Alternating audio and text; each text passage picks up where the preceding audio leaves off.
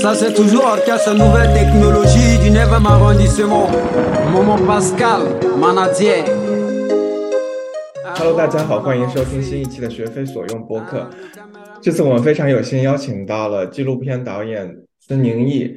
他之前在中非共和国拍了一部纪录片，这部片子现在正在全球首映中。那我们非常有幸的请他来做客播客，聊一聊拍摄这段纪录片的经历和嗯感想吧。呃，宁毅先给大家打个招呼吧。好，大家好，学非所用的听众，呃，我叫孙宁毅，然后我最新拍的这个纪录片长片呢叫《吃苦》，它是聚焦一个中国的建筑工人，还有一个本地的搬沙挖沙工人，然后在班吉的一个这么一个打拼的故事。班吉呢是中非共和国的首都，然后中非共和国听的名字也是在非洲的中部，确实也是在非洲的中部。嗯，然后这个纪录片长片是我的第一个电影，就是它都不是说第一个的短片、长片或者纪录片，它是我对电影的一个第一次尝试。然后呢，我们的世界首映是刚刚结束，在哥本哈根国际纪录片电影节，下一步就是美国的首映，然后加拿大的首映，还有瑞士的首映。还有两位我们播客的嘉宾立方和明清也在，也也跟大家打个招呼。Hello，大家好，我是立方。嗯，Hello，大家好，我是明清，然后也谢谢宁毅这次跟大家聊这篇呃非常新鲜出炉的电影。其实我有很多问题啊，就是中中非共和国这存在感，即使在非洲研究中也是非常低的，很少读到中非共和国相关的研究，也很少听到周围有哪个学者朋友、哪个博士生去中非共和国做研究。那我就想问问宁毅当时是怎么去到中非共和国的，然后中非共和国是怎么样的一个国家？你在去之前和去之后对它的这个认知有什么改变吗？我当时是一九年在美国读国际关系的研究生毕业，毕业之后呢，就一直在美国找工作。那基本上在国外读书的，嗯，朋友们都知道，在国外找工作本来就挺难的。然后我们呢还受到了签证的限制。当时我感觉我在美国给我工作的地方本来就少，然后大部分都集中在利用我的中文背景或者是中文能力。我就觉得我也不是学了两年国际关系就是为了用中文的，所以我当时想，我这个工作还是得。我一定程度上我得喜欢，我也觉得有意思，我也觉得我能成长。然后当时呢，我知道联合国有一个项目是那个 United Nations Volunteer 联合国志愿者项目，所以我当时就投了。投了之后，差不多在暑假之间，也就是刚毕业的时候，就收到了中非共和国的这么一个面试邀请。然后我当时第一反应也是，这国家在哪儿啊？这谁呀、然后我就自己也查了半天。首先我自己了解确实也比较少，其次就是像你说的，我们在很多首先新闻里看到的也比较少。我觉得有很大的原因是，首先它内陆国家，然后它哪边沾边的不是多，它自己就跟外界的沟通是有限制的，就是说在历史上，除了就是法国的殖民地之外，然后其他的类似的有历史共性的国家，像它街边的那个刚果刚果街，它也算是某种程度上有内陆，但是人家大，然后人家资产可能更丰富。然后呢，它又有一个呃刚果刚果金这样的一个分开的故事，所以哪怕是从故事性讲，它可能也比中非共和国要更加丰富一些。但是你要是就殖民历史上来讲，它都有就是被法国殖民的这样一个经历。所以当时我看到这个机会之后，尤其是我当时那个职位是民事事务官，就感觉会很能够走进民间似的。所以我当时接到这个岗还是很兴奋的，然后做了笔试面试就就过去了。然后也是去了之后。去之前肯定很紧张，因为我我爸妈肯定听了很震惊嘛。然后我我妈说：“怎么可能教育你这么半天，怎么跑去了一个这么贫困的地方？”然后我当时在看新闻的时候，我也很关注，因为我想看的是它的危险程度。因为我当时跟呃也有一些国外的朋友分析这个事儿，我跟他们说我是中国独生子女那一代出来的，我是绝对不能死的，所以我必须得知道它的危险程度是什么样的一种危险。然后，所以我决决定就是说要这个 offer 之前，我聊了六个人。然后我的重点都是在于，就是说，嗯，有没有叛军上街？就是说，你得你得现场跑，然后你会有流弹，就是我会问的很细节。后来我发现，呃，他们一直在给我讲中非的困难，但是我一直没有认真听，直到后面我才知道，他们就是说是，其实他最大的挑战，一个是心灵上的孤独，因为那个中非首都就是比较像一个更大一点的，呃。农村可能比农村稍微好一点，因为好多外国人在那儿嘛，你不可能说在一个比较偏僻的地方看到那么多外国人，这样的一个地方，你会觉得你的活动范围有限，然后你的活动内容也很有限，它就这么几个酒吧，就这么几个餐厅，然后你呢又异国他乡，所以当时就说，呃，你会心理上感到孤单。这个是我之后才知道，我因为我后面去的时候也发现，在那边的，就是说大家有一些习惯，也可以沾染上一些恶习，就有的人开始抽烟，呃，有的人开始喝酒，然后有的人开始就是乱搞，就是你总会因为寂寞，他找到一个方式去发泄他。所以我当时也是后面才意识到这个问题的严重性。第二个呢是健康，健康就是那个疟疾，然后然后就说了一些疟疾，你发现了之后要及时处理啊。其实真的出事的都是你不及时处理，在那里硬撑的人。对，所以当时其实最主要是这两个。如果你在联合国工作的话，就是发生这种上街然后被流弹打什么的，基本上不太可能。我这个才放心去。但是即便是这样呢，我也是花了很大时间跟我爸妈去。沟通，因为我妈当时的反应就很激烈，就是无法接受。对，然后我爸，我觉得我知道他会有一点理解，因为他自己也是军人的嘛，以前，所以我跟他就讲，你做军人，你是不是得去基层？然后我就说这个就是基层，然后他就他就立马就懂了，尤其又因为引上了他的经历，然后他就会觉得从一个人的职业发展角度上讲，他非常理解。但是他一看到我妈，他又理解理解作为父母的那种担忧，所以我爸属于是比较。呃，我爸还是最终帮了我去说服我妈。那刚刚也提到了中非有叛军啊，有内战，那可不可以再简单介绍一下啊这个情况以及联合国或者说你在那边的工作内容？班级还是首都，就还不是说最佳基层的地方。呃，班级之外更加的艰苦，因为你班级好歹。你如果是个市镇，你还能看到有卖这个的，有卖那个的，有银行，有酒吧，有小吃店，这个都是有的。但是你要在班级之外，有的时候，你像我当时去的地方叫 b i r a l 它在北边，它就是非常热，它四十四、四十五度。然后呢，它就是属于一个联合国的营区，周边就是那个难民营。然后难民营一开始我也想，它是难民营，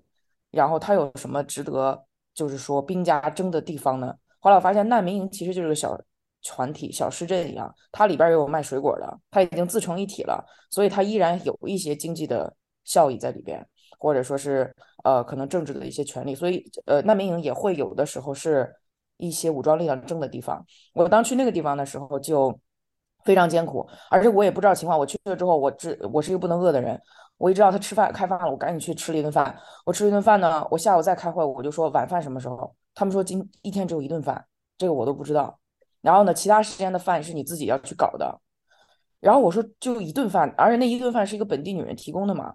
然后我说那晚饭怎么办？然后我就很紧张，然后我就心情很不好。然后当时坐在开会的时候，坐我旁边一个巴基斯坦大叔就就问我你叫什么？我说我叫什么？他说你你怎么样？我说我不怎么样。我说我快饿死了。然后他就他就出于中巴友谊，就把我带到他的帐篷里，然后他就拿出来了他从巴基斯坦带回来的吃的。然后就给我，我们就分享，就一起吃。然后当时我就，你你真的得跟基本上不同的人做朋友，因为你就这么几个人，我就能看他们几个人天天在一起，天天在一起。然后就是带来自己家乡的饭，然后摩洛哥的人带来从摩洛哥的饭呢，就这样。然后然后你像这个巴基斯坦大叔也会说一些，就是你要打我在纽约，我要听到一个人这么说话，我就不跟他聊了。就像什么你的房间干不干净啊？我说不干净啊，我就待五天，收拾那么干净干什么？他就会说女人的房间一定是最干净的。他就有很多这种话。我跟他聊超过两个小时，我就脑壳疼。但是呢，我为了因为他有吃的，所以我就一直跟他在一起。对，所以就是我我，但是但是就是说，班级之外的，我出了两次任务，都是我学到最多的，尤其是人性方面，就是你一定要跟不同的人做朋友，而且你一定要理解到他从他的国家来说是非常好的人，非常正直、正派、善良、爱分享、热情的人。那到你这儿可能说一两句话你不是很舒服，但是你依然要理解。他是从哪儿来的？对，所以呃，出的那两次任务，一个是让我看到就是任务区是有多艰苦，然后我对任务区的同事们感到由衷的敬佩，而且觉得愧疚，因为有的时候你升职的时候升的都是那些在领导身边比较近的人，很正常嘛，你经常看见他，你更容易看到他的成绩。可是，在首都之外的人，他的工作是真辛苦，然后你只能看到他打的报告，然后你看到这个人可能都是每三个月才一次，对，所以当时。首都之外的这种任务让我学到的东西就更多，然后条件也更为艰苦。难民因为那个，比如他跟苏丹有接，所以有好多苏丹过来的难民。然后非洲有一个比较大的问题，不是说所有非洲啊，就是说受气候变化影响比较大的，都会出现一个 transhumance，就是移民的问题。因为它本来历史上有这种游牧民族，对他来说迁徙是很正常的事情。但是因为它气候变化的问题，它比如说干旱的地方更干旱，就会造成它迁徙的时间提前了，或者他需要找这种能够让他的牛吃草的地方，他找的就更加频繁，或者他想待的时间更久了，就很容易出现牧民跟当地农民群体之间的问题。所以呢，在这个交界处的地方会来一些苏丹的游牧民族。然后呢，他们可能跟本地有时候就因为文化上的差异，还有语言上差，比如说他们说的是阿拉伯语，然后呢会产生这样的冲突。以前呢，主要是靠传统的一些领导，不应该这么说，是靠社区的领袖，或者说靠族群的领袖，呃，来去处理这样的问题。比如说，呃，我是本地的一个族群的领袖，然后你是这个苏丹过来的，哎，两位长者坐下来聊一聊，还是很有仪式感，大家也信也听，就跟我们可能到了。一个比较偏远的地方，当地的一些这种群众的领袖，我们还是很尊重的。你你一看，大家都听他说话，大家都就他坐着，大家都站着，你就知道了。但是呢，到了近代之后，因为有了这种小的武器的这种跨界，到了近代之后，有这种小型武器穿越国界，然后到处的非法进出口，到了另外一个地方，那很多年轻人他就比较容易就能拿到武器。那在这个情况下，他就觉得说，我如果又不是说在一个特别传统的环境下长大，或者说我已经接触到了网络，感觉到了所谓的长者，只不过是一个比我懂得少的人，然后他嗯不是很久可能也要进入坟墓了，他懂得再多，他也不知道我在信网络上了解的多，对，所以呢，传统的一些东西被打破了，所以像我当时在这个边境的时候。当时在这个难民营里跟这个长者聊，他是苏丹那边，但是他就属于民族领袖，属于那个伊斯兰领袖嘛。然后他就基本上是坐在那儿，然后有个小男孩就突然跑过来，叽里咕噜说一堆，他就哭了。哭了之后呢，这个长者就把手放在他头上，就说了可能是祈祷了一下，然后完了之后，这个男孩就平静，他就走了。我当时也很受震撼，就是觉得这个是，呃，有一种你的群体、你的族群会保护你，然后这么一个感觉。所以像像我是移民嘛，我就一个人到处跑，我就没有这个这样的一个环境了。当然了，如果真到这样环境，我可能还说啊，我自己的空间在哪里？但是你一个人跑跑久了，你也会觉得说，其实有这样的一个族群啊，你还是很有很有安全感的。所以在这样的传统的界限被打破的情况下，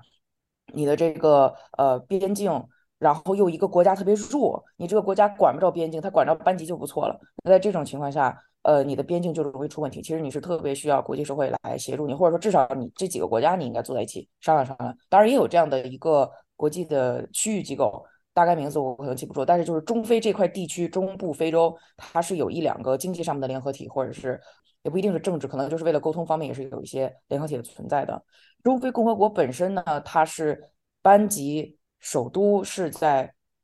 这个国家政府的控制之下。然后它主要确实是依赖于联合国给它驻扎这个军队啊，保护它。联合国驻中非共和国的维稳团差不多应该是一万四千人，具体数值我不知道。基本上一万一千人是警察和军队，三千人是民事事务官。然后这一万一呢，我具体不太知道到底有多少是派在首都的，它肯定也是一个流动的状态。它有来自不同国家的人，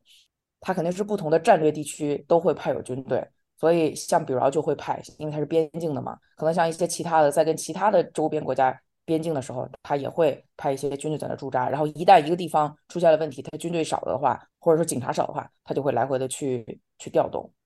在首都班级的情况是我最了解的，但是你要是说班级之外是什么情况呢？你就把它想成再糟一倍，或者说糟好多倍就可以了。在中非的这个首都。班级，我们的电跟水都不是可以一直供应的。你可以找到一直供应的地方去居住。首先，它的房租跟纽约是一样的。就比如说，我当时租的是一室一厅，是非常烂的，然后是九百美金，当然这个是比纽约便宜的了啊。但是呢，我的水跟电基本是稳的。如果说你住到那种，比如说黎巴嫩人，他为了就是说这些外来的人口，不，因为不只有联合国，它还有什么世界银行啊，它还有什么好多好多的 NGO，然后它的会专门建起一座楼，就只给你们这些外国人，里面是没有本地人住的。那在这样的楼里面，一个月的房租是两千五，那就是美纽约的基本上的房价。对，所以你的工资好的时候也都放到这个里面来了。它为什么这么贵？因为它花了大量的首先大量的成本去建造它，其次呢，它有那个。各种发电机，只要市电一没有，它发电机立刻开始转，所以你的停电就是两三秒。然后我在一开始居住的时候，我我肯定我作为 UNV，我没有那么多钱去住那样的地方，我就只能住一些普通的社区。那有的时候就会发生说，他们就会说，比如说几点到几点可能会停水，或者说甚至有些人住的地方是白天是一定停水的。那你白天只要在联合国就行了，周一到周五白天一定停水，然后周末全天供水。所以他还是找到了一些呃办法。我在刚去的时候，基本上头几天洗澡就是不是没水的话，本地的人会帮你存好水嘛，然后会有本地的人就是来照顾你。当然你你是给他们支付钱的，有点像是有点保姆的性质了。他会提前帮你想好，如果停电了、停水之前，他提前把水给你弄好。晚上洗澡你就直接舀水了，往自己上浇，就是这种。呃，这是电跟水的上面，还有就是你的呃交通方面。当时大家规定就是不让坐本地的摩托车，也不让坐本地的出租车。其实我到后面。都做，因为一开始你的恐惧是正常，你后来发现人家也想生活，哪有那么多功夫天天琢磨你？你说了法语之后，你该坐车就坐车，然后你会发现一些本地的那种习惯或者语言是可以拉近你跟他的距离的。比如说本地人他特别爱相互称那个 chief，就是相互称老板或者 boss 的那种。所以后来我招招出的时候，我也是。我直接就趴到他窗口，我就直接 chef，然后我就说我要去哪，所以他他就就感觉说你在这儿可能生活一阵儿了，他也就觉得挺亲切的，他也就不会说是非要怎么着你似的，就是就所以当当地有出租车，然后有摩托车，摩托车就更便宜一些。联合国人出行可以坐，你可以开你联合国的车，但其实那个也不一定就不危险，因为大家看到联合国的车反而会觉得说，嗯。因为有的本地人对联合国的感觉还是说你有没有真的带来和平啊啊这个那个了，有的人他很感激，有的人他就会觉得你们在这儿待了这么些年了，有没有真的变好啊？所以你如果是联合国的车，反而你一旦出了车祸，可能会引起大家对你的一个围攻，这是说不准的。所以班级的危险之一是你不知道下一秒会发生什么，就是所以在班级开车，你要是开的是公务车，尽量不要出车祸，你只要一出车祸，就是可能会出现很大的事情。然后，而且我一直在问我的联合国的同事，当时如果一旦出了车祸，你到底是呃原地等，还是下来救人？然后因为规定是你在车里等，然后你全都上好锁，然后你马上打电话，大家过来马上处理现场。他就怕你一旦下来之后，当地人就会把比如说他一些不满就积到你身上。我就想说，你如果但是有的当地人就你都撞上人了，你还不下来？就会开始，比如说开始拿拿石头砸你的车，甚至在极端的行为会有，就是说烧你的车，会推你的车，是很可怕的。所以当时因为这个，我就一直不想学开车。后来我也是不知道哪个筋抽了，我可能是疫情之前太闲了，我就特别想学开车，我还是学了。好在我也没有出过问题，因为我听过各种版本，有的人会就是说撞到了一个人，他就是怕人围过来，他就违反规定，他就是有的人会直接就下来，把人放在他的后排座位那。直接开到医院，直接解决，就是最快的速度解决问题，这是一种。还有还有人我听过的是可逗了，他根本就没在车上，他在车旁边抽着烟。本地人有的时候他酒驾是太长的事儿了，他喝着酒，他骑着摩托车，他自己撞到了这个车上，撞到车上了呢，现场人就开始往这儿围了。然后我那个同事还好，他说法语，就一直在很坚持的说，不是我的车根本没有动过，然后就一直在说，但是他还是赶紧掏出钱来说，这个是否能解决问题。然后呢，家人说能解决就赶紧那什么。所以有的时候你的那个，你给团，你给联合国打电话了，他什么时候到还不知道。如果说正好离你有点远，那你会有五到十分钟的时间，你自己就得想你怎么处理这个事情。我要是我的话，我一整个人应该就是整个人就冻住了，就没有办法解决。所以就是你就尽量就就开慢点呗，或者是怎么着。但是在班级基本上开的是野车，它没有红绿灯，它只有一个交通规则，让从左边来的车，就这么一个。因为 v 都是有工资的。就是如果说听众里面有想去联合国工作的话，基本上呃通过 UNV 是一个非常好的渠道，因为联合国系统里的实习基本上我很少听过有工资，基本上是没有的。其实工资就是对你的一个认可，就是这个东西它是有价值的。全球的 UNV 它都是有一个工资基础，按照你去的不同的地方，它会给你增加你的危险税、你的危险补贴、安全补贴啊什么什么补贴。所以 UNV 在班级的这个工资还是相对较高的，然后我还能攒点钱呢。我觉得我从 UNV 到美国再来的话，我攒的钱的数量其实没什么大变化，因为美国太贵了。对，但是其实就是在 UNV 的话，你只要稍微省一点，你可能一个月还能攒个一千美金，这都是有希望的。然后你通过 UNV 之后，你又有了基层的经历，你通过这样的经历再去申请联合国更加正式的合同的话，会一定是更有效用的。你如果实习的话，它的分量就不是特别重。我很少看到基层去招实习生的，他是不太可能。你这么危险的地方，呃，你肯定要有保障。而且它也好管理啊。你一上来就是你不仅有工资，你的医保什么都是囊括在一起的，你是真正的这个整个我们维稳团的一部分，这个很重要。因为你如果这个保障不了，就没有办法保障安全。你如果只是比如说在纽约或者说日内瓦一个联合国的实习，人家也不怎么管你，你干嘛干嘛，对啊，你也不需要管你的安全什么的。所以 UNV 作为进入联合国，然后有一个联合国的事业的话，它是一个很好的敲门砖。呃，其实，呃，还有一个很重要的背景知识，其实电影里面也谈到了，我们也可以放在后面聊，或者现在就，嗯，讲一讲，就是，嗯，呃，中非共和国联合国在那边维稳团嘛，因为当地有叛乱，有内战，那可不可以继续讲一下内战的几个，嗯，叛军的这个构成，然后他们的主要的这种诉求是什么？现在的话，因为中非共和国他自己在独立，从法国独立出去之后，他自己也有一些。内战的历史，然后他光和平协定就已经签了好几个了。现在在实行的和平协定是二零一九年俄罗斯给促成的，然后联合国也支持，国际社会整体上是支持的。然后呢，政府主要控制是班级，但是呢，班级和周边地区可以算是中非共和国的领土的三分之一，所以整个三分之二的国土是在叛军的控制之下。叛军呢，他也一个劲儿的在分裂出其他的组。来，所以你很难给一个很明确的数字，但是可能就是呃一二十个主要的叛军在各种的地方去流动，他们有的时候也会好像，因为他们也要在本地驻扎，他也会承担一些像政府一样的职责，比如说他他也会觉得说，哎，我给你们嗯盖个路吧，弄个路障吧，或什么的，来确保他们对本地的一个控制。叛军一般的诉求就是，如果你要组织这种全国的对话啊，政治也好，经济也好，你们要把我们囊括进来。所以就是你邀不邀请我们来首都去聊这个事情，首先就很重要。然后他来不来很重要。他来了之后，如果谈了一个停火协定，他签不签就也很重要。所以他跟其他的一些冲突地区很像，比如说像，比如说像缅甸，也是一堆这样子的一个叛军。他一般政府都会想先跟你签停火协定，是首先就是保护人民安全嘛。对，一般就是说人民安全是联合国行动的一个基本上是第一个首位的。然后他也是。呃，就是国家政府也有这么样一个想法，所以一般跟叛军谈，就是比如说你这个叛军主要是控制东北地区，咱们首先能不能谈停战协定？就我们就不要打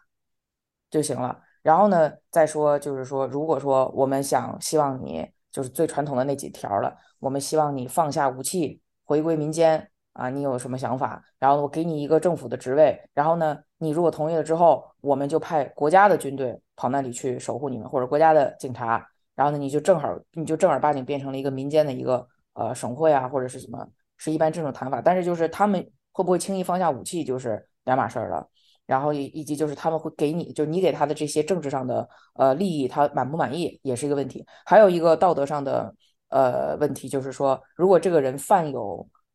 侵犯人权，或者说他犯有战争罪，他犯有国际社会上最恶劣的那几种行为的话，你是否还要跟他谈？他也是一个问题。听起来非常复杂，那其实就好奇，就是你在联合国维稳团里面，不知道方不方便讲，就是在联合国维稳团里面，作为一个民事事务官，那主要的工作内容是是什么呢？当时我的工作其实跟政治事务官有类似的地方，就是你肯定要做一些分析，你做分析，你就免不了会是民间的安全啊，或者说武装力量他们所在的位置啊，然后他们有没有新的诉求啊，然后他们跟。呃，比如说他们有没有两波在打架啊？然后谁跟谁在打呀？所以你在做分析的时候都会涉及到这些。但是民事事务官确实是你比较关注于民间的一些事情，然后包括比如说，呃，就比如说像班级的这种骑摩托车的，他还有团体啊，这种骑摩托车的团体最近有什么想法？有没有闹事儿啊？或者怎么着，你会比较看重这个政治的话，他可能比较看重你的那个政治上的对话。但是其实就是政治事务官和民事事务官很容易就在一起合作。像在班级之外的一些地方，我们当时是特别希望帮他们建立一些本地的冲突解决机制。就比如说本地可能也是游牧民族和农民，一弄就打，一弄就闹。我们就说，那我们坐下来，咱们建立一个呃矛盾冲突机制，一旦出现这个问题怎么办？或者说，你们今年走了，明年你们还得来吗？咱们今年就说好哪一块地方是专门留出来给你们的。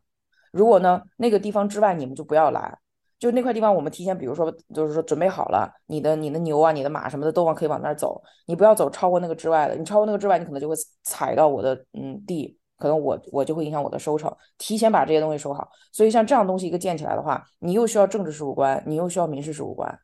然后呢，政治事务官有的时候说，哦，我需要告诉军队哪一块的这个武装力量又行为比较激烈了，我们需要去管一下。那你从哪得到信息呢？很有可能是民事事务官，因为民事事务官手下有好多的民间的这种信息的传递的人，他就是本地人嘛。然后民事事务官就会听听到信息之后，他还得核实，因为有的人他可能是专门被这个军队派出来告诉你的。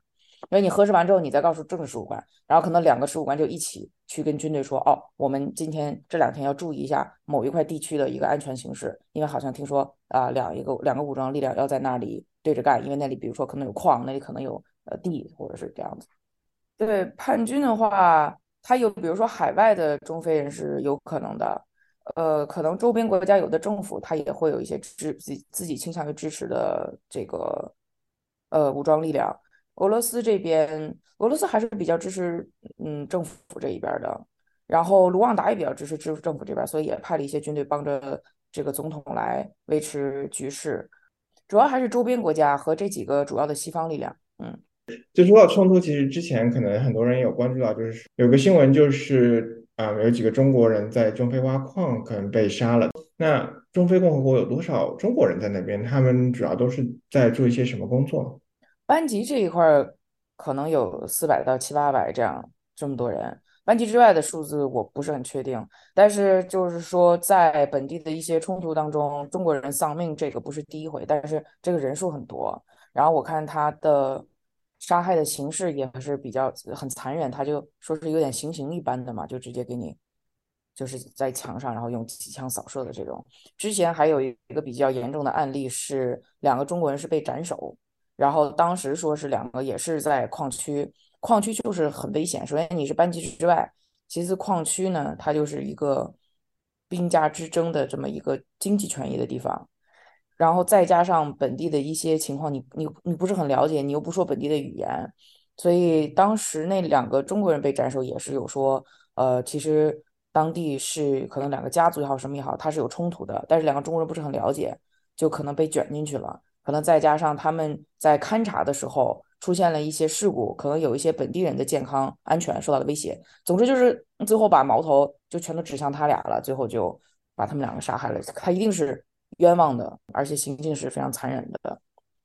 对。但是就是说，班级之外的这样的安全形势，然后还是这种矿区的话，我当时都考虑说做纪录片的话，这个会不会是一个有意思的话题？但是我是觉得太危险了。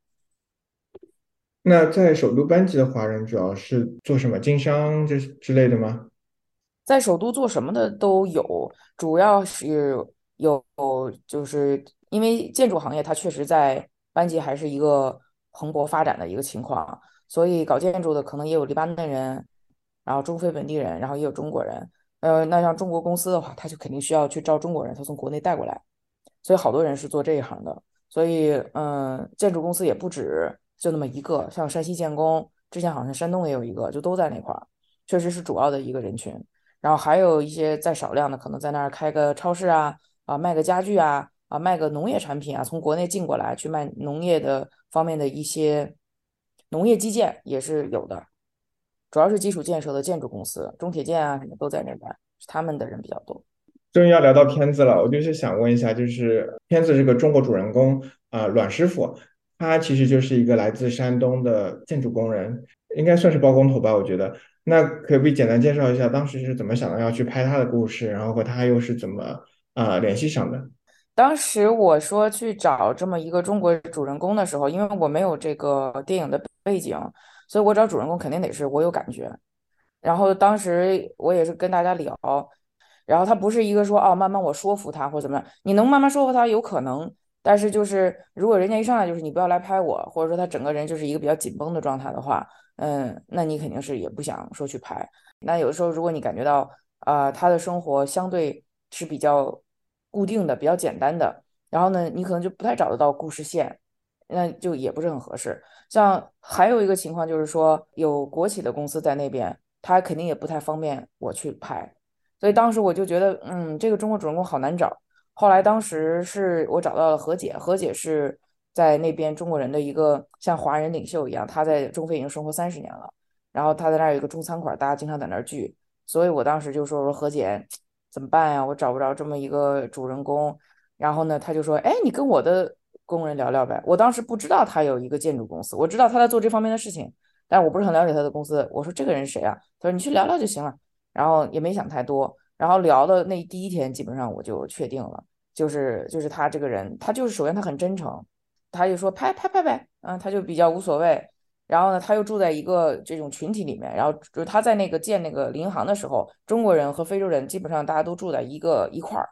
就这样，所以我就觉得他这个故事性、情节性就都有了。像后面发现他在工作的时候根本不管摄像机，或者说跟他老婆的这些感情，这都是后面发现的一个非常好的纪录片的一个人物。但是之前其实我都不是这么了解，而且你会发现，其实不同的人物，你还有不同样的。呃，拍摄手法就是因为，比如说，呃，栾哥的老婆郝玉珍，郝嫂子，她就不喜欢镜头就冲着太太冲着她，就比如说，她就很不喜欢采访，就一旦是镜头对着她，你跟她讲话，她就非常难受，她就很别扭，她就很意识到说，OK，有一个机相机在看着我，我要说好听的话，她就会有这种意识。栾哥是什么情况下都是他自己。就基本上是非常非常合适的纪录片人选，然后你就会发现跟嫂子拍的话，你基本上就别想着能拍采访了，他采访是不太不太可能，你只能是跟他聊天儿，然后顺便哎录下来一些东西，然后给他用到一些后期的声音里面，对，然后就等当然了，你最后拍完之后肯定要给他们家人看一遍什么的，这样就可以了。但是在挑之就是说选择主人公之前，主要还是呃靠我的一个直觉，当时选的栾哥。那可能再倒回去一点，就是当初为什么在。UNV 工作的时候，还在想着说我要在这边拍个纪录片，这个想法是怎么来的？其实我一直想做演员，我是一名演员。我一直是小的时候我就觉得表演特别有意思，但是我离我们家整个环境都太远了，再加上我本科学的是葡萄牙语，我学语言也挺开心的，也没有觉得说啊这辈子没有做过演员特别特别痛苦、特别遗憾，也没有那些情愫在。呃，是后面我。但是我会偶尔就是关注一下这种又做国际关系又做一点点纪录片的这样的人，所以我在去中非共和国之前呢，我当时不是大量的见人，为了找工作嘛，一直在见人，然后我就无意中看到这个人在 LinkedIn 在领英上的一个嗯信息，他呢就是学的国际关系，他自己还做了一些短的纪录片，然后我就给他发了一个信件，我就给他发了一个信息，他就同意见我了。他跟我说的，你去的这个地方。Underreported 就是你去的这个地方，大家了解的很少，搞不好有一些有趣的东西，你可以拍一拍。然后我说我不懂，然后他就说我可以大概的跟你说一说，一般拍纪录片它这个逻辑啊、故事线怎么回事。所以他其实教育了我一段，教导了我一段吧。然后后来我是有一天在河边喝咖啡的时候，那个时候也疫情了嘛，工作量确实很小。然后我就说这个看到了本地人在河中央，好像是一个猛子扎下去。又上来了，反正他怎么着不不知道怎么回事，他这个小舟里面最后就会有好多沙子，反正就是呃日落之下画面很美，我就是这么个意思。后来他就说，那你再看看谁买呗。我心想，那肯定有中国人买啊，然后就多研究了一下这个沙子的供应情况。后来他就说，哎，你要不要再找个？嗯，工作上的话，因为我时间比较多了嘛。当时，当时你完成组织工作之后，你还会有时间。你在班级最大的问题不就是寂寞吗？你不是没事干吗？对，你就开始研究纪录片怎么回事啊啊，看看视频啊什么的。其实，在联合国工作，你跟本地，除非你的工作是要求你跟本地人大量的去沟通。我当时主要是一些汇报工作，我其实跟本地人沟通不是那么紧紧密的。你真的跟他们做一个电影项目，那真的就是你的理念各种，你们都会撞击。然后我第一天就是上上现场拍的时候。呃，我们约的五点，凌晨五点见。然后我五点到，他们五点四十到的，我直接就哭了。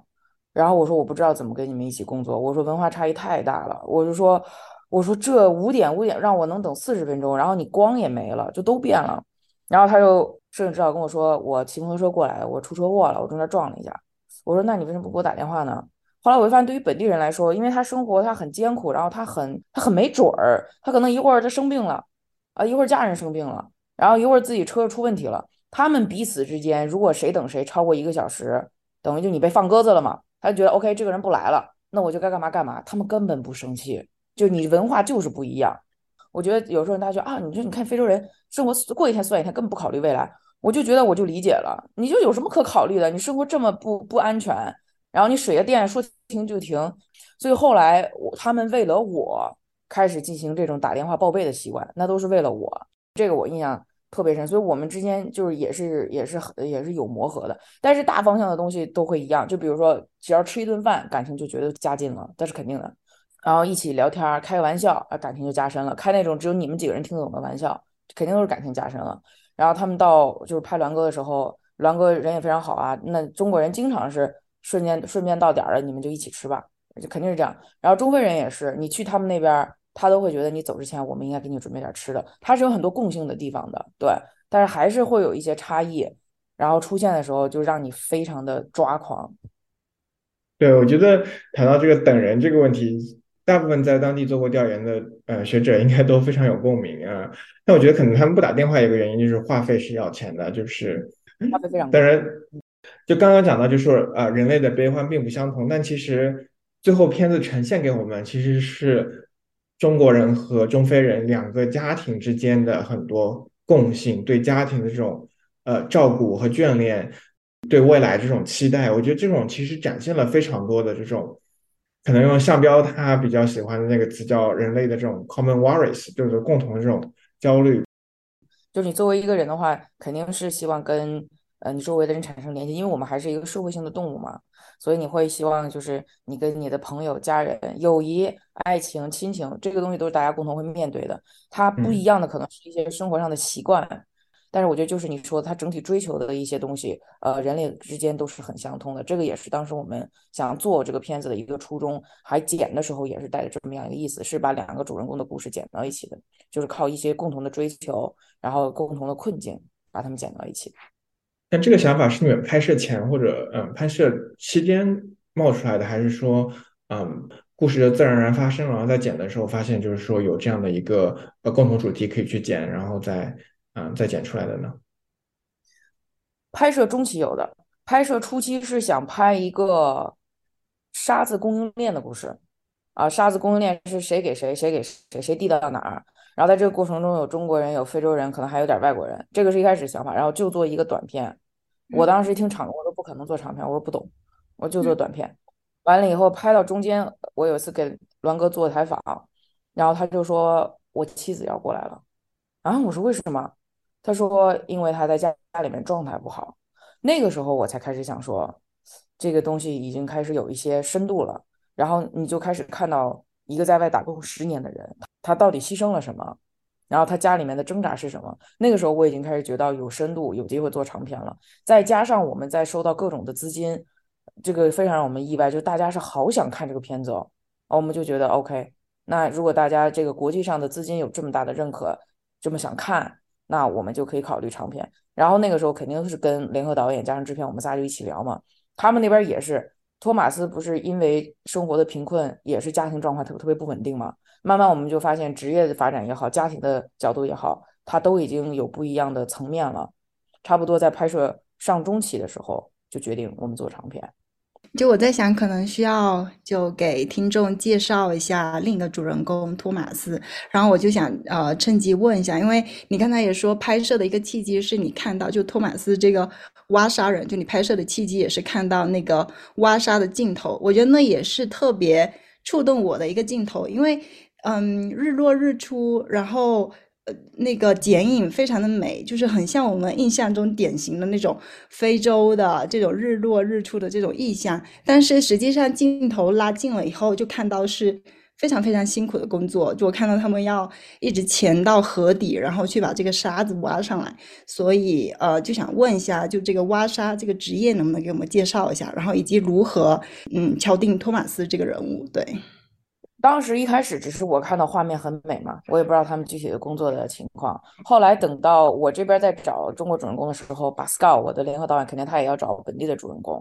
然后呢，他也是经常聊，我们当时也有两三个人选。然后后来选到托马斯，确实因为他会把自己的生活通过音乐的方式表达出来，他性格也很可爱，很爱聊天儿。所以后面是慢慢选到他的。嗯，他的工作就危险，其实拍摄他也会有危险。所以当时一开始是另外一个摄影师，他其实很怕水。后来有一次，他们正好他不去了，然后他不去呢，是他的一个朋友拍的，他那个朋友拍的比他好，我们才发现，我们才说哦，其实那个朋友是当年培训他的人，那个朋友恰好才是中非最优秀的指导。所以他就变成了摄影指导了。然后呢，在这个拍的过程中，他们在水上就是也特别紧张，他这边就是一个猛子钻下去，你也得在这等着他上来啊，所以你的镜镜头也要稳。然后呢，像这些挖沙工，他先把船弄到河中央，他下去一趟，上来一趟，下去一趟，上来一趟。然后他这个木舟盛满了沙子，他回到边上，然后呢，他把这个沙子卖给一个中间人，这个中间人再卖给我们的栾工中国人。对，栾哥基本上是一个建筑工人，他是包工头，但是他看着五六栋楼，其实他也是一个，这也算是一个领导一样的角色。那在这个过程当中，可能一天下来，呃，托马斯他可以来回这么个三四回。但是他肯定是需要一个伙伴的，那个伙伴就负责他把沙子在河底里扣到这个篮子里的时候，他手一松，然后呢，他的伙伴肯定能感觉到，他那个伙伴就会蹬这个绳子，把这个桶给蹬上来，然后把这个沙子倒回小舟里，然后等托马斯自己也上来喘口气的时候，他再把空桶子扔给托扔给托马斯，就这么一个流程。所以你是肯定两个人一起作业的，一天三到五回就这样子，很辛苦。然后你到差不多夕阳的时候，你的这个中间人，中间人是什么人呢？中间人是他自己拥有木舟，像我们电影里的这个中间人，他有十二只木舟，他以前也是挖沙子的，但是他就是有这个脑子，所以说我得想办法攒钱，我得买一个自己的木舟。他从一个木舟、两个木舟，他弄到现在这么个木舟。有了木舟，你就可以组织别人去干这个最辛苦的活。然后呢，他们把沙子就从河中央弄过来了之后呢，卖给他。那这个中间人呢，收了这个沙子之后，先给这帮这个采沙工一些钱，然后呢，他再把这些沙子。卖给建筑的工地，包括栾哥这块儿，那又是一笔钱，他赚取的是中间的差价，对，这个是中间人的这么一个情况。那你像最辛苦的，等于像托马斯他们属于这个供沙链的最底端，他们的一天的工资也就是一万到一万五千本地法郎，美金差不多就是十五六，人民币可能就一百到一百五。其实你也买不了太多东西，如果是这个东西纯是进口的，就很贵，你就买不了什么。有的时候，我记得当时中国超市里的一袋饺子，一袋饺子就七八千法郎，就七八十人民币。但是国内可能就是卖二十的那种。我我电影中我印象最深的场景就是当时嗯叛军凌晨，然后晚上有宵禁，那托马斯为了攒钱，就是在半夜偷偷的去很远的河对岸去挖沙。那当时又有叛军，当时那个地方就是说。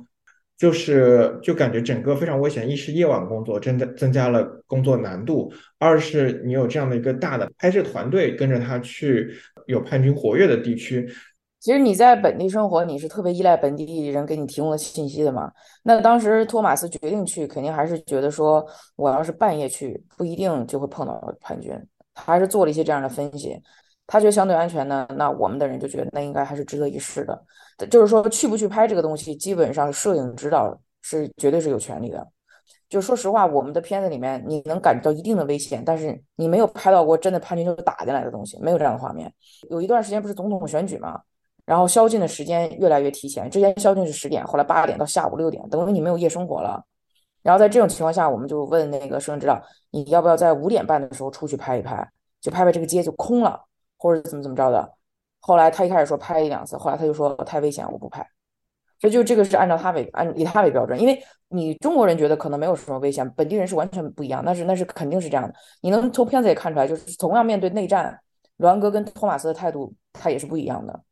对，所以这个东西是摄影指导决定。所以我觉得当时的那个就是去夜晚拍，他还是就是大家分析以后觉得说这个危险基本还是可控，应该不会说就是说特别极端的情况。但你要说。要要有可能发生吗？有可能发生的，可能相机都没了，这都是有可能的。对，但是当天那个晚上，就像巴斯高不是也被有一次拍东西被抓了吗？这都是这都是有可能的。但是就是说那一次是还好的。巴斯高是有一次他是想拍一些资料，然后当时是他在那个街上就是拍一下拍一下，他可能拍的时候，呃，不远处是那个总统府，他就被总统府的人抓走了。然后他当时那二十四小时在在那个等于是。被囚禁了，然后就威胁他死亡威胁、强暴威胁就都有。然后后来他就一遍遍的说：“我是有拍摄的那个许可证的，我没有故意拍你的总统官邸。”反正最后弄了半天，第二天呃给他放出来了。当时我们都说要不就要不先停一阵吧。后来他就说没事没事，继续拍吧。对，但是他后来再讲了这个事情，还是就是声音会发抖，就是我觉得他没有太去主动的去要聊这个事情。对，但是当时肯定对他的就是恐惧感是很大的。嗯，就聊到拍摄许可，其实就是一个刚刚我们提纲上有的是一直忘了问的问题，就是这个拍摄许可是怎么获得的，难不难呢？还好，只要有本地人都会好一点。对，主要是把 Scout 去拿的，那就是跑跑文化部什么的，那个不是很难，是你拍摄现场本地人还是不太习惯这种相机的这种移动，一个是这个，再加上我要是一出现就更麻烦了，我一出现他就他们就会觉得，哎，怎么怎么有个白人在这儿啊？然后什么情况啊？什么联系啊？嗯，他就老问，然后所以我后面就不怎么去。他要是去特别公开场合拍，我就不怎么去。他要是拍那个托马斯的家。我跟过一两次，但是我还是觉得，我如果在现场，我也拍不到后面他后面我看到托马斯的素材，我觉得很惊艳，尤其他拍到托马斯想争取到他一个伴侣回到他的身边的时候，那种家庭内部谈判，我是在那一站，人家肯定就不聊了。对，所以这个是拍摄的时候你呃需要考虑的一些那个挑战。对，我觉得这个其实也是。嗯，之前在另外一篇采访中提到，就是两个导演之间的这种合作模式。那你和巴斯 l 两个人之间有没有一些文化冲突，或者说理念的一些冲突？那你们又是如何解决的？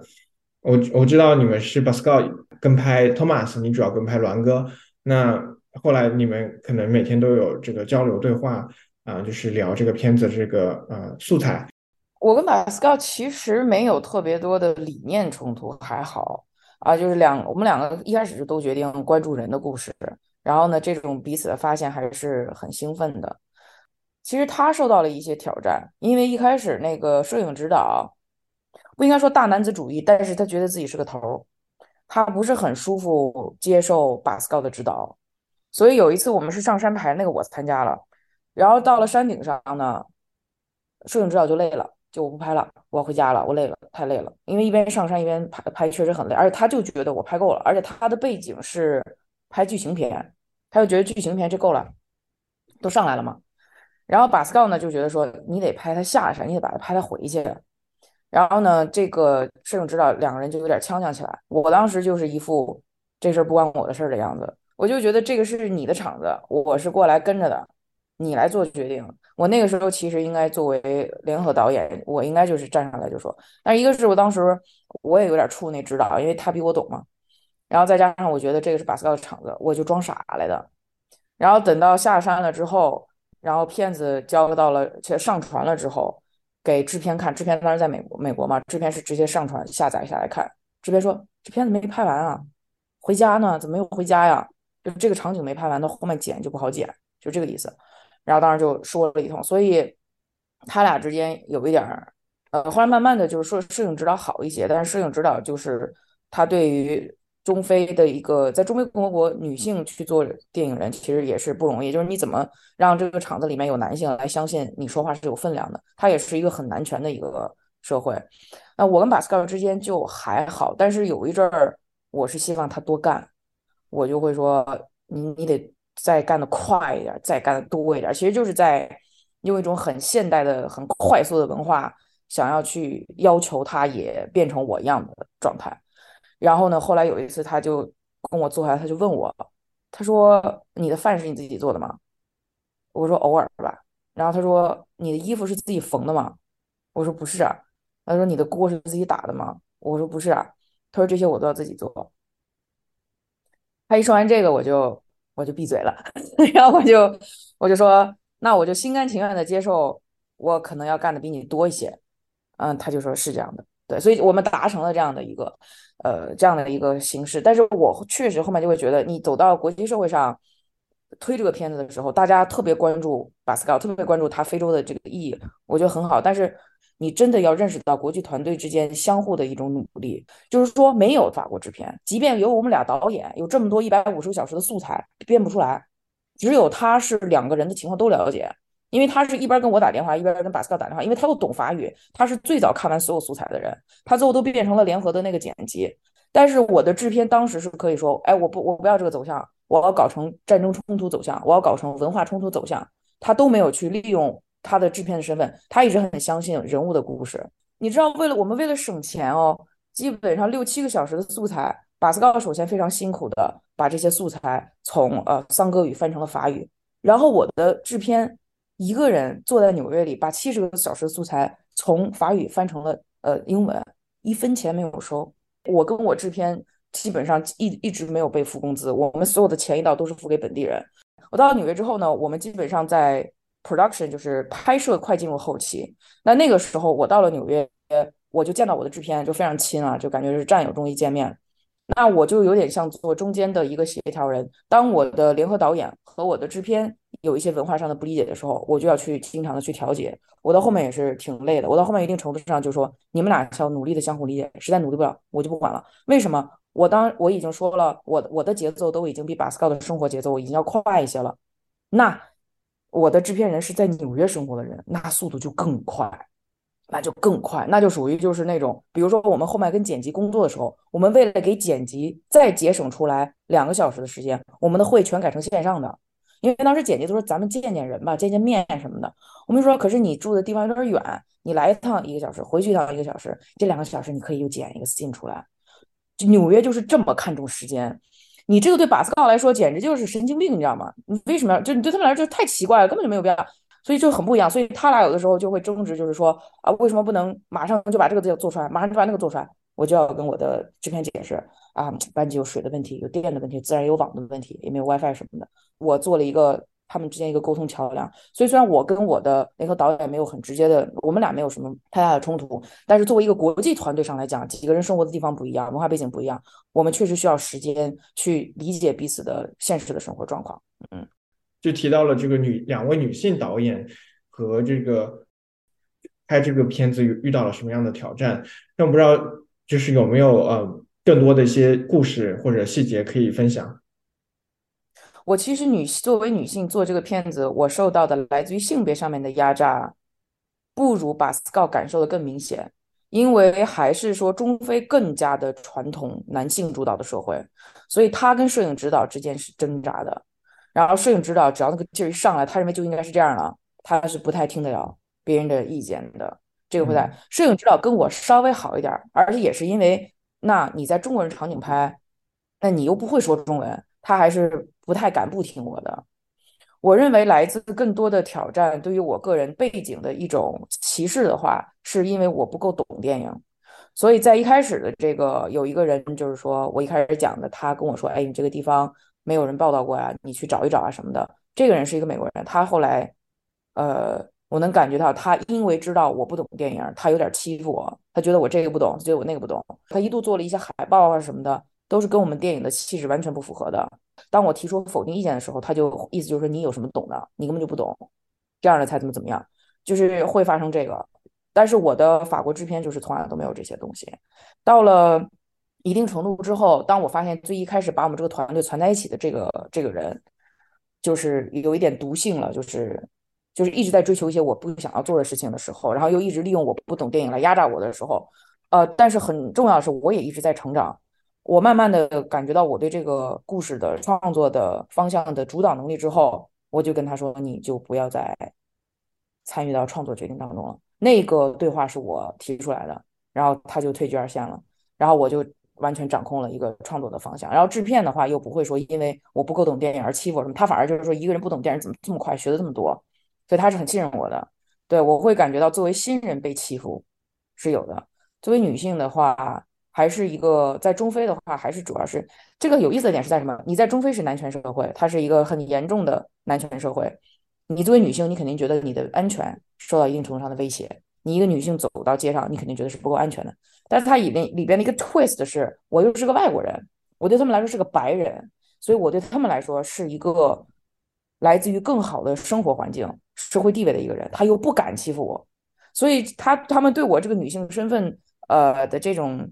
反应呢，他还夹杂了其他的外来者的形象的这么一个意识，所以他会如果说他认为说你一个外来的女人。你就更加的让人不喜欢，因为你可能代表的是来剥削我们的外国人，那我就会更危险。那如果他说，如果你是一个你是个女性，但是呢，你可能是经济条件更好，社会背景更好，那你可能在我们的国家能赚到很多的钱，那我因为这样，我可能有点尊重你，那他就会把这两个感受结合到起来，然后对我有一个态度。对，所以他嗯就不是一个方面的，所以巴斯高会对女性的那个角度感受比我深一些。我主要还是一个刚做电影，然后听到好多意见，我很容易被影响那么一个状态。你直接聊到女性，然后我觉得这个片子也特别有意思的一点，就是说你不仅仅是关注托马斯和那个栾宫，然后还有他们的呃伴侣或者是栾宫的妻子，尤其是对我印象特别深刻的是，就是你当时是不是还带在中国有对那个栾宫的妻子有一个拍摄，然后我觉得也是非常亲密的，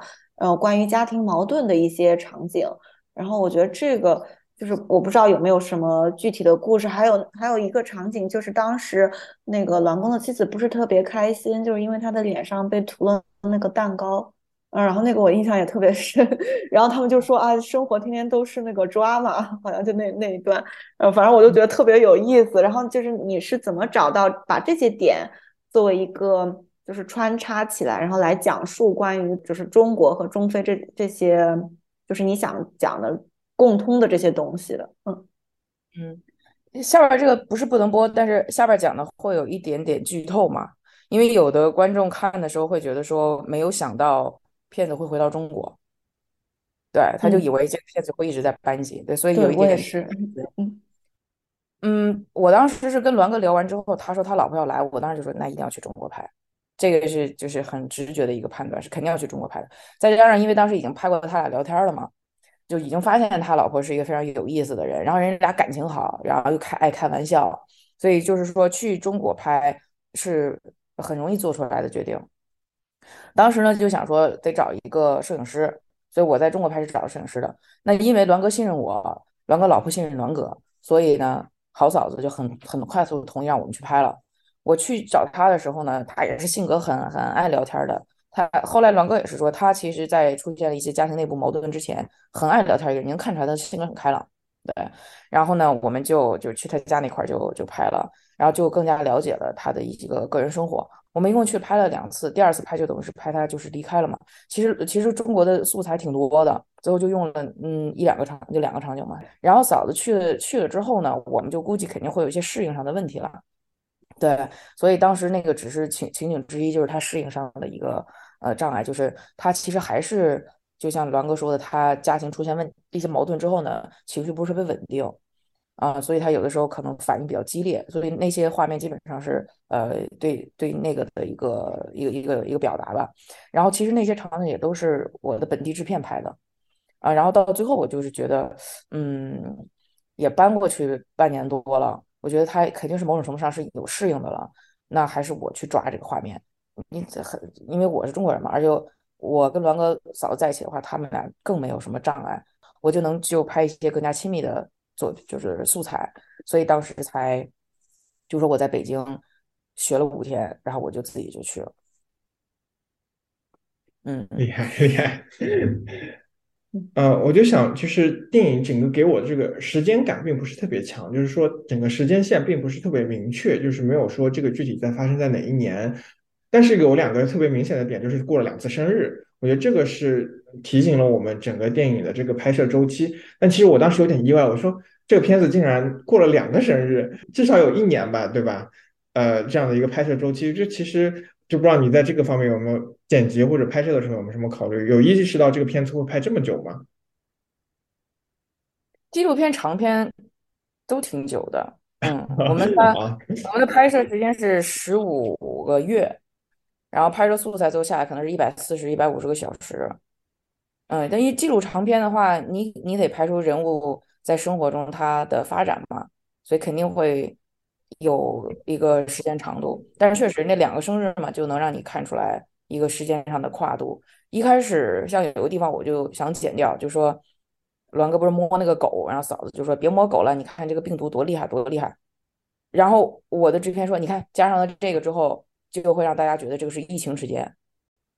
嗯，那那就接着哲远这个关于时间线的问题，就是我就是我觉得电影里面的生活场景特别丰富，就呃这个呃沙子供应链的这个工地，然后他们家庭的场景，然后还有一些市场，还有他们周围的街区，然后还有教堂，还有一些政治的生活。嗯，所以就想问你们，在这个场景上是怎么考量，以及在这些场景中就不断的切换，然后对拍摄上，呃，会不会影响特别的大？对，在不同的场景期间，肯定也是，嗯，在导演跟人物保持联系的时候，知道他平常会做什么，然后我们再自己考虑电影里想展示什么，然后，呃，像这种市场的场景，我们当时想是肯定要拍的，因为它太特别，它很不一样嘛。然后就是因为我在那儿生活，我可能有时候看的多了，呃，所以制片会经常提醒我，就说我在纽约，我可没见过这个，我想多看见，啊，他们早上起来怎么着啊，房子什么样？我说哦，也是，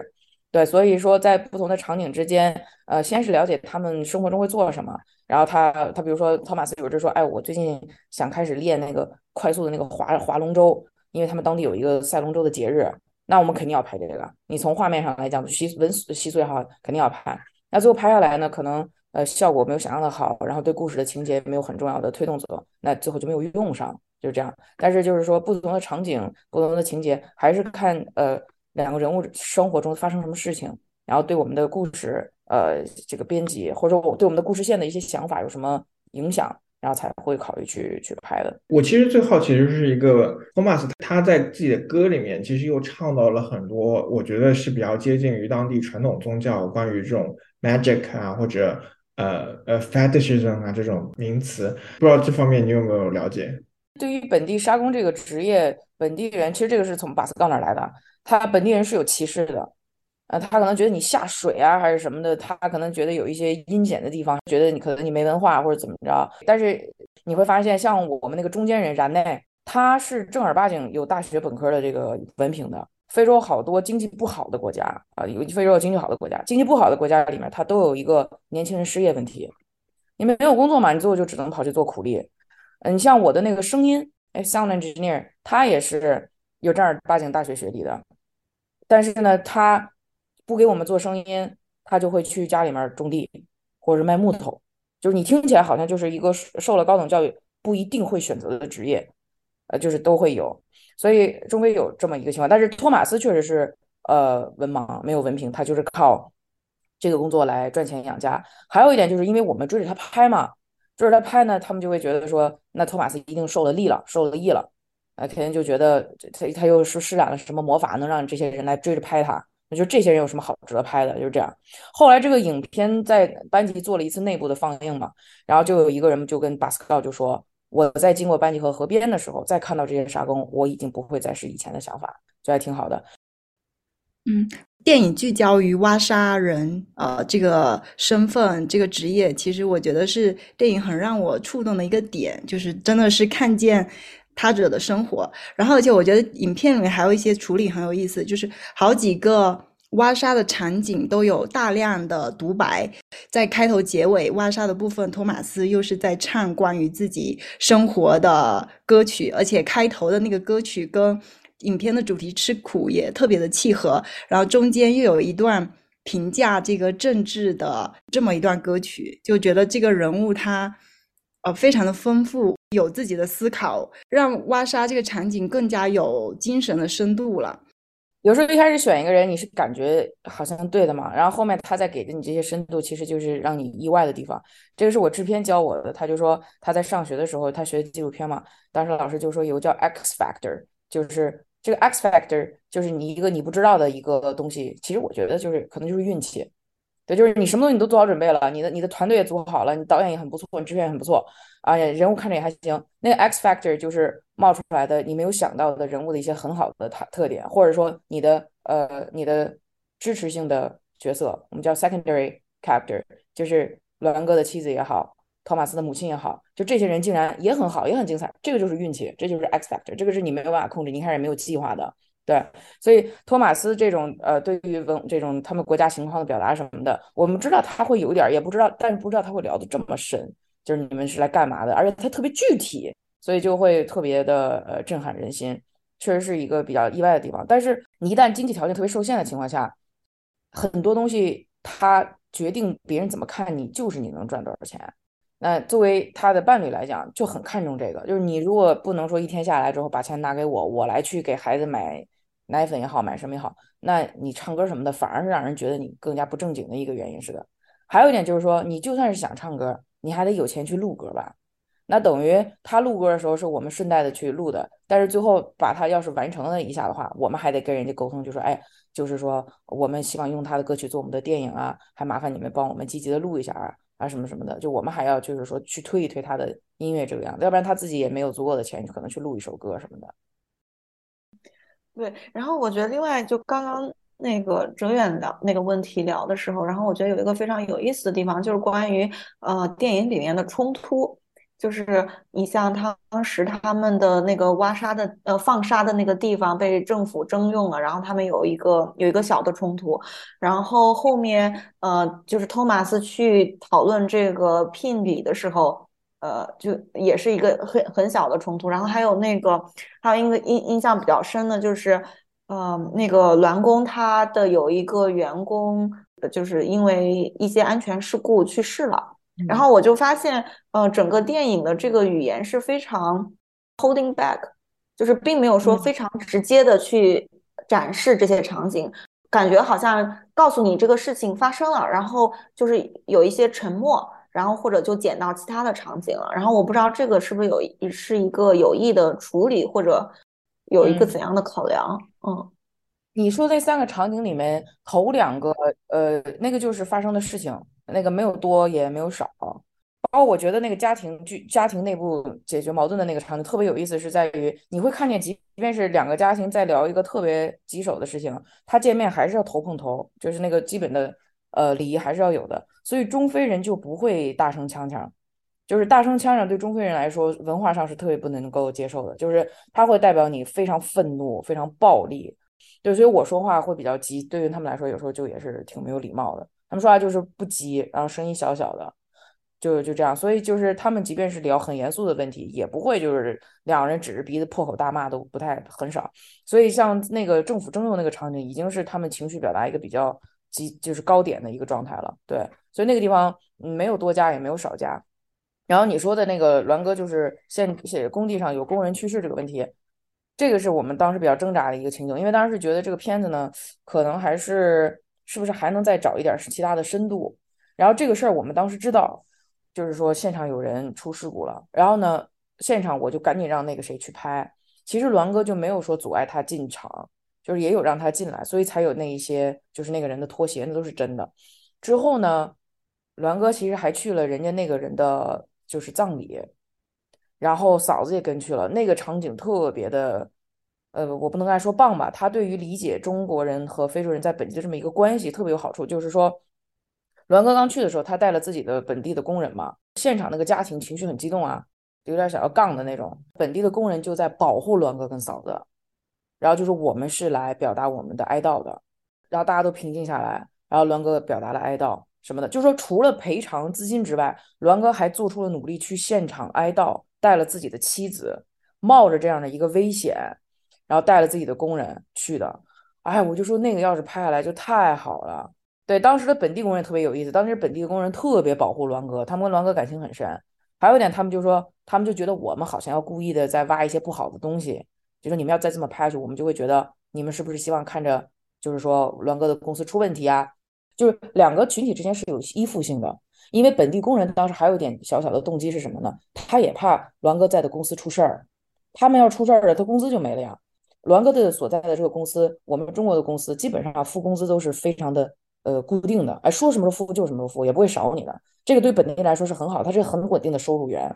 所以当时呃栾哥的带去的那些本地工人也都是跟了他三五年的，他们肯定是希望栾哥这边不要出问题的。已经变得很复杂了，没有机会再拍到更加全面的东西了。所以最后的这个呈现，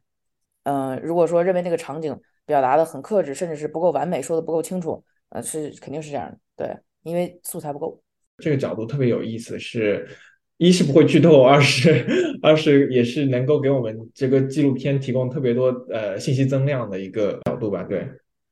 就你在刚刚就是我们就是有没有讲到，就是说你遗憾没有剪进去，或者说遗憾没有拍到的啊场景，你可以啊再补充一下。嗯。拍了没剪进去，我最大遗憾就是嫂子在去中非班级之前见她妈妈的那个场景。嗯，对，对，因为她不想跟她妈妈讲，但是她妈肯定就是还是通过一些渠道知道了，然后两个人坐在那种很传统的中国的那种胡同那种家庭里，那个房子那个色儿都是大红色的，呃，都是红色的什么，也没有红色灯，有红色的对联儿什么的，那个本来画面就很好看，然后两个人就是在那嗑瓜子儿，然后呢也不说话，然后他妈妈就说你去那儿好好照顾自己，然后嫂子就说你别说这一说这个我就烦，哎呀我就觉得太 Chinese，我觉得太棒了，但是我没有办法跟我制片去解释，我我只能跟他说这个特别好，我只能跟他说这个特别反映中国家庭的一个沟通，那个我就特别想加进去，当时就是还是呃就是对中国的部分的情景加的有限，反正最后就就没有加进去，就觉得还是想聚焦在他跟栾哥要见面这个事儿上，这个是拍了没有加进去的遗憾。另外一个就是拍都没拍着的，就是栾哥去这个葬礼现场，然后呢，这个本地工人去世之后，尤其栾哥心疼的是，觉得这个人有一个本地，呃，这个人有一个三岁的儿子，但他可能又带入了他自己还是怎么样，我就不知道了。可能就是也在这个拍摄的过程中，我潜意识里面就会觉得说，给一个 black and white 的这种表现是特别没劲的。因为它就是挺复杂的，对。其实当时预告片预告片里面那句台词就是讲中国人来非洲永远都不是啊 win win，永远都是你们赚更多，我们赚更少，就是从非洲当地人这个口中说出这样的一个话。我一开始的这个观念就觉得说这是一个，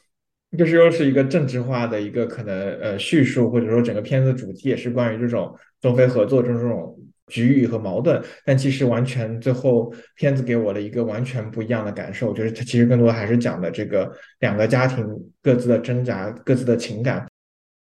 关于中国和非洲交往的这种纪录片或者影像资料中，我觉得这是一个非常独特、非常难得的一个视角。对，但是你也提到，就是说在。纪录片放映现场，甚至是说去推销这片子的时候，很多他们对这个片子就涉及太多，没有涉及太多政治方面的内容，并不是特别满意。之前你们也去参加了丹麦哥本哈根国际纪录片电影节，就想听一听你在这个电影节现场的一些体会，嗯，是怎么样的？对，预告片里我们有用那一句，我觉得带有一定的希望，预告片有点那种话题性嘛。肯定有这个目的在，然后放到影片里，我觉得特别有趣的是，我把这个放来了，然后后面你就会发现没有顺着这个讲，我觉得也挺有意思的。因为他在电影里，他刚讲完，他说中国人跟非洲人不是 win-win，然后什么什么，中国人赚的多。下一个场景就是栾哥发工资嘛，你就发现本地人他也记不清楚自己挣了多少钱，然后而且中国长中国的工有时候还会借给他们钱，就是这个东西它比你想象复杂。但你要说中国人是不是比非洲人挣的多，我想这个是有可能的。那你另外一个层面，你也要考虑，就是说，本地人做的是基础工工种。那你如果说你做的是管理的层面，然后你又是自己的投资，那你从这个角度上讲，你中国人赚的多，它是有可能，甚至有可能是合理的。那你要是另外一个角度上讲，你比如说我是一个中国人。我要到中非开个啤酒厂，咱们俩完全是贡献是一样的，就是呃，就是你找地，我找这个，就是大家是一样，就就像我跟就是联联就是这种联合导演是什么样的，那你就会觉得这个可能就是你应该是同样的一个配，这也是一个相对一个比较敏感的话题。但是我知道中非人好多人带有这样的一个心态，就是因为他们看到了很多外国人在中非赚了很多钱，他就走了。然后他也没有确实觉得说，哎，这个国家有变更好吗？他们可能比如说确实建了很多大楼，而这些大楼跟我有什么关系呢？所以他可能会有这样的一些疑惑，我觉得是非常正常的。但是我确实每个都没有特别的明白的去讲，因为现实真的比想象中要复杂的太多。你就是各种方向都可能都会对呃一个你观察到的现象产生一个影响。然后你说哥本哈根的现场，嗯，我们不是那种一堆人会去看的片子，对，除非就是说。就是说，你你放出来的东西就是那种特别的，就是文化冲突啊什么。再加上我们没有一个呃 sales 代表我们去卖，也没有 publicist 就是代表我们去写，因为我们已经没有一分钱了。嗯，那这种情况下，你像我去有的别人的这个片子线，人家有自己的摄影师都有可能有，那我们就没有这样子的条件。但让我很开心的是，就是看完的观众或者说提问的时候，或者说看完之后跑来找我的，他就会说，哦，没想到是这样的一个角度，然后觉得。非常的觉得非常的感动，或者说没想到，呃，中国人在中非共和国生活的情况是这样子的，或者说是呃，中非共和国的人他面对的这个情况是什么样的？还有会说是我从来没有看过这样的角度。我觉得最搞笑的是说从来没有看过这样的角度，因为就是中国人被写在非洲干什么干什么都已经写的都写都写烂了都快。然后中国人在非洲的数量也是一就一点五万一百五十万到两百万吧，这么多的人，这么长时间的事儿，这么长时间的现象，竟然没有一个电影是这个角度出来的。我觉得这个本身就挺有意思的。对我就觉得他们惊艳于这个角度让我很意外。我就觉得这应该是最一开始的角度。对，确实之前没有看到这个角度的，以这么小的，然后深入到他们个人的生活里面。然后讲，然后而且我觉得最巧妙的一个地方就是这两个人在生活中真的见面了，就他们有有一个那个有握手吧，我记得。然后他还跟他的妻子介绍说这是托马斯，然后他是个沙工。然后他妻子就说啊，那他很辛苦吧？然后就是那个我我当时就觉得哇，简直就是神来之笔，就是太神奇了。嗯嗯。一开始还剪过一个概念片，就是栾哥的采访里说的。他就说：“哎呦，沙工太不容易了，钻到沙地里面去挖沙子。”他知道，对，所以就是栾哥是一个非常具有同情心的人，非非常好的一个人，很很真实。那会儿有一个人帮我，一开始就是说放一下字幕什么的，那个人跟我说：“啊，你在哪找这个人这么实在？”我说：“我说确实是，确实是在那边的话，我记得我们现在有一个，当时有出了一个西班牙语的 review，我看了我也挺感动的，我就发现喜欢的人好像是真是特喜欢。”没感觉的人就会觉得说，两个男人两个家庭叨逼叨的，就好像觉得不够刺激。这个这种评论我也听过，就觉得不够刺激，我觉得也很正常。然后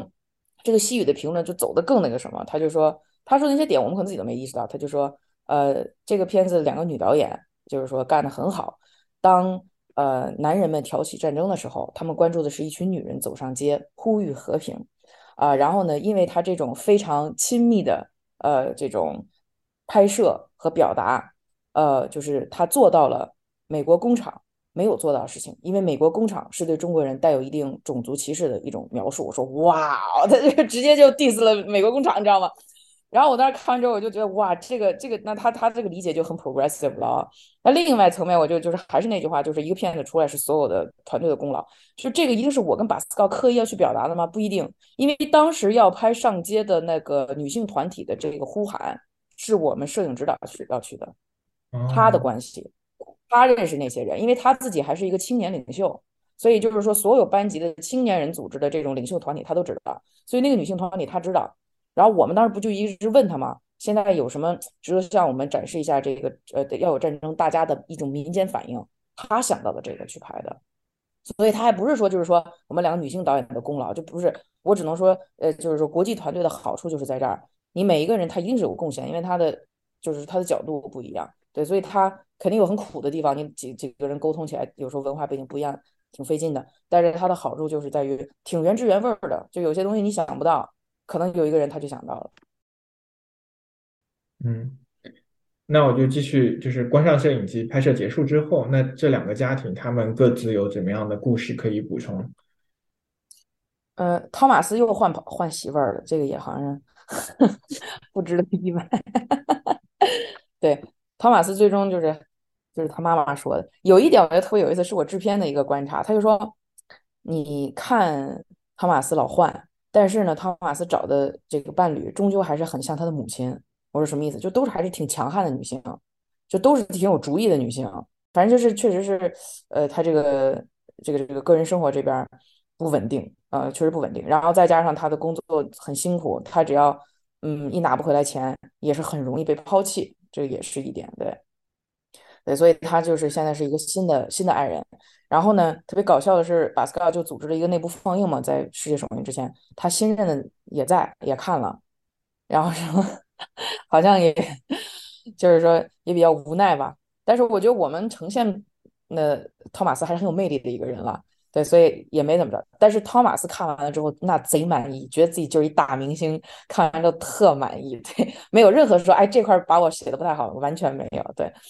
然后栾哥这边就是栾哥还是在中非干，然后嫂子也是跟着他。但是栾哥现在也想说是，呃，如果将来有其他的机会去别的地方工作，他也是可以的。反正我觉得他特别厉害，就是他永远对去另外一个国家都有兴趣。他说将来要是还有可能去别的国家，我也有兴趣。他还是想在退休之前。然后赚到足够的钱，这样子养老的时候也比较安稳。然后嫂子也是跟着他，就是他们也看了。然后我挺高兴的是，那个栾哥的儿子也看了。然后他儿子看完之后，因为我其实他儿子我也拍了，最后也是没加进来。他儿子其实我中间又觉得，就是他儿子也说，嗯，我说我说我说你妈妈可能要过去那边，他他也不是他也不是很知道的样子嘛。然后他就说，那他们要去就去吧，反正我也一直是我一个人。就这个我觉得也增加了一个表达，因为当时我就觉得好像好像儿子就一直特别有问题是肯定儿子有儿子的角度嘛。但是首先一个是时间太长了，然后我们就是对于在中国这边加进多少。然后有一些考量，再一个就是因为我觉得栾哥后面说的就是说，我不希望我的儿子像我一样受苦，再加上儿子成长的重要过程中我缺席了，我觉得这个已经能够表达一些，呃，就是说儿子现在就算是不懂事儿，他可能是有源头的，所以我们当时就没有再加，就是说对儿子的采访部分。然后我发给他了之后呢，他就他他一直要看，他特别着急要看，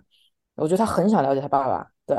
他看完了之后他就说，嗯。看一次想爸爸一次什么的，我可能比较遗憾的是，好像他跟他妈妈的就是关系还是没有特别大的好转，还是挺希望这个部分关系好转的，因为他也是对嫂子呃生活状态和精神状态也影响很大的一个部分。嗯，那托马斯他的独木舟生意、挖沙生意做的怎么样？他嗯进步不是特别大，他现在有了一个木舟嘛，他就是靠那一个木舟，但是我还是就是我巴斯高跟我说，就是有的时候还是。生活不稳定，你之前拍他就找不着他人嘛。有的时候为了确定第二天能拍，前天晚上就住他那，就只能这样。对，所以他这个好不容易弄到第一条木舟，但是进展还是非常缓慢。嗯，那我其实想就是说，托马斯经常换女伴、换妻子，我觉得这个其实我觉得需要补充一下，就是说双方双方关系中，这个女方她也有很多主动性。就是有一个场景，我记得她的这个某一任妻子她说：“那我也可以去找别的男人。”就是说。在这种性别关系中，这种并不是单方面对男性去呃去随意的去换老婆，就是女性她很多是主动离开的。对他，嗯，那相对于托马斯来说，他很大的重担就是他必须要赚钱。我并我觉我觉得怎么说，地方太贫困，以至于我没有办法去用性别的角度做过多的分析。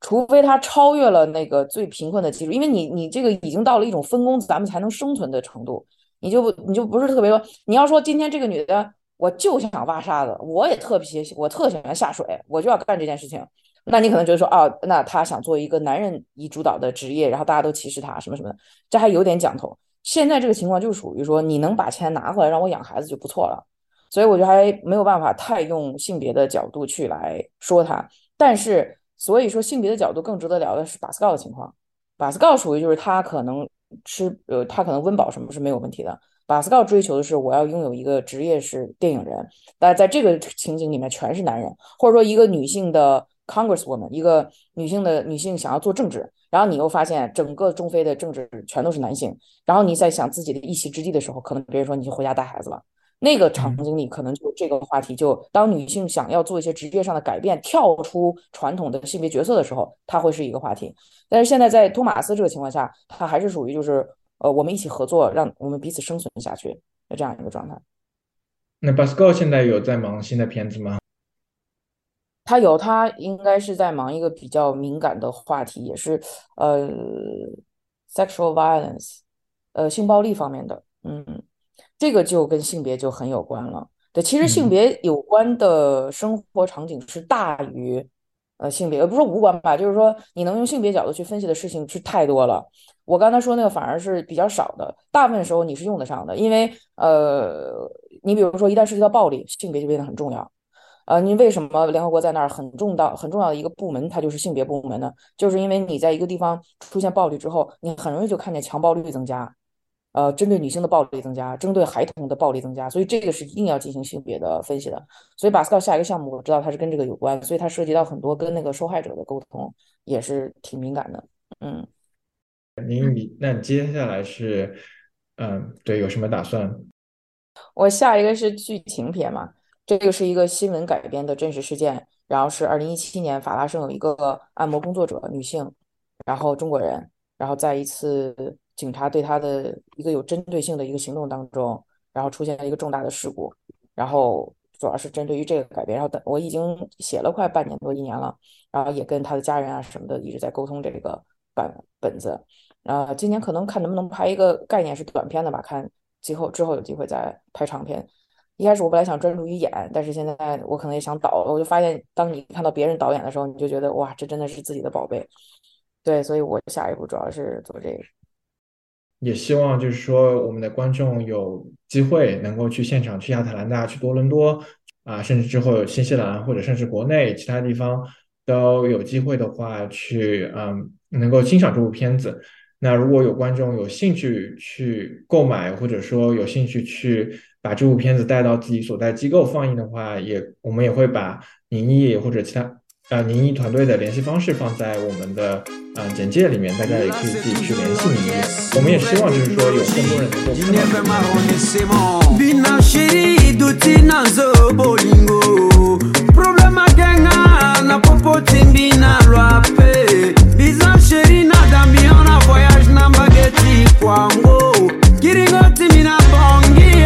bébé, l'eau vidée dans l'an.